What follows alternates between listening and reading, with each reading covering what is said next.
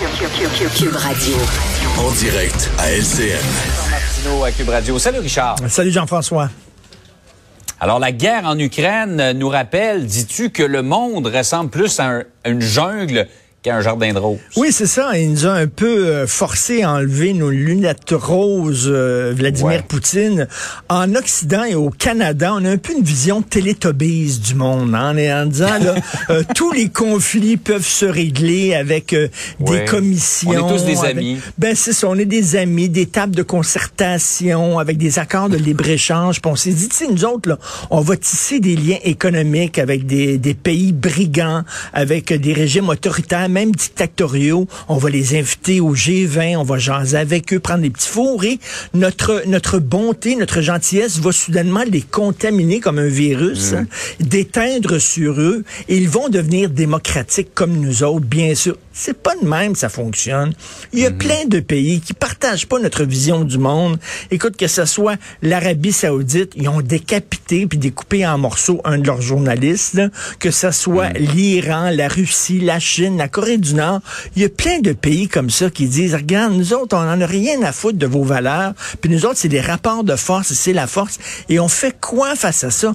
Là, on va dire, les sanctions économiques, ça va suffire. C'est tout. On va être derrière nos ordinateurs. Là, on va faire là, des... Bon, on va bloquer des comptes de banque. On va saisir des yachts et tout ça. Et on n'aura pas besoin de s'impliquer militairement.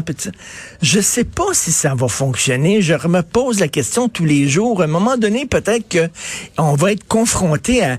L'Ukraine va dire, c'est bien beau vos sanctions économiques, là, mais si c'est si important Ouais. pour vous, les valeurs démocratiques, là, c'est là que ça se joue. Là, là, Oui, là le- c'est les dictateurs contre la démocratie. Si vous êtes pour la démocratie, venez-vous-en. Venez-vous-en sur le terrain. Aidez-nous. Arrêtez de vous cacher derrière vos ordinateurs. Et écoute, la question se pose parce que ça va pas bien, là. Ça ne va pas bien en Ukraine, absolument pas. On espère qu'il va y avoir des négociations, mais penses-tu vraiment Il que... y en a là, présentement, là, mais est-ce que ça va donner quelque chose? Juste un cessez-le-feu pour l'instant serait en soi une victoire. Oui, mais tu sais, ça va pas dans le profil psychologique du personnage de Poutine. On le voit très mal revenir. Ouais. C'est un pervers narcissique. C'est quelqu'un, quand il décide d'y aller, il va à fond, là. Donc, euh, en tout cas, on verra, on se croise les doigts. Mais tu sais, notre vision, nous autres, on pensait qu'il suffit là, de, quand on va dans, en Inde, on se déguise en fakir, là, puis on met des chaussettes là, un petit peu bizarres, funky, là, puis tout le monde est cute, puis tout le monde est beau. Ça fonctionne pas Je sais pas comme ça. tu fais là, vraiment. référence. Je sais pas du tout, moi non plus. C'est un hasard comme ça. Hey, justement, on parle de, de politique canadienne. Euh, Il semble bien que Jean Charest, Ben bon, oui.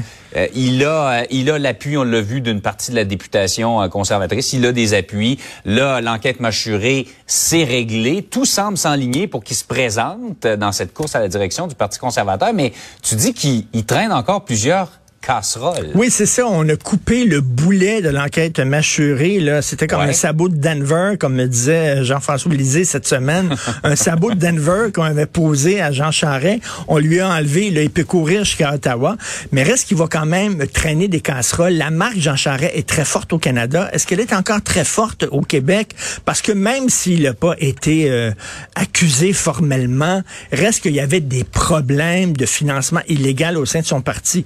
Et je vais te faire sourire, Jean-François.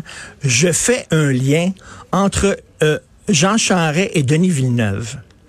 Alors, suis-moi bien. Suis-moi bien, OK?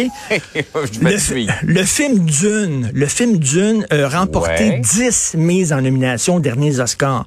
Écoute, décor, costume, euh, euh, photographie, tout, sauf réalisateur. Euh, Il n'y a aucune nomination pour le réalisateur, comme si le film s'était réalisé lui-même, tu comprends? Comme il y avait personne Ouais. derrière. Même chose aussi, comme euh, les finan- le financement illégal du Parti libéral, c'est arrivé de même. Il n'y avait pas de chef. Il n'y a personne qui a décidé ça. Tu sais, c'est comme, c'est comme le film Dune. Il s'est, il s'est réalisé tout seul.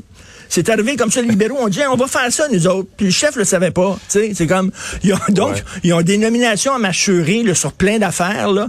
Mais sauf, le chef est pas en nomination, lui, à mâchurer. Absolument pas. Donc, écoute, il y a des, quand même des gens qui disent, oui, OK, bon, il n'y a pas d'accusation formelle, mais reste que, il y a des odeurs un peu, ça sent un peu mauvais. Donc, est-ce que ça va jouer euh, Est-ce que ça va enlever des chances à Jean Charest euh, de, de compter des points au Québec?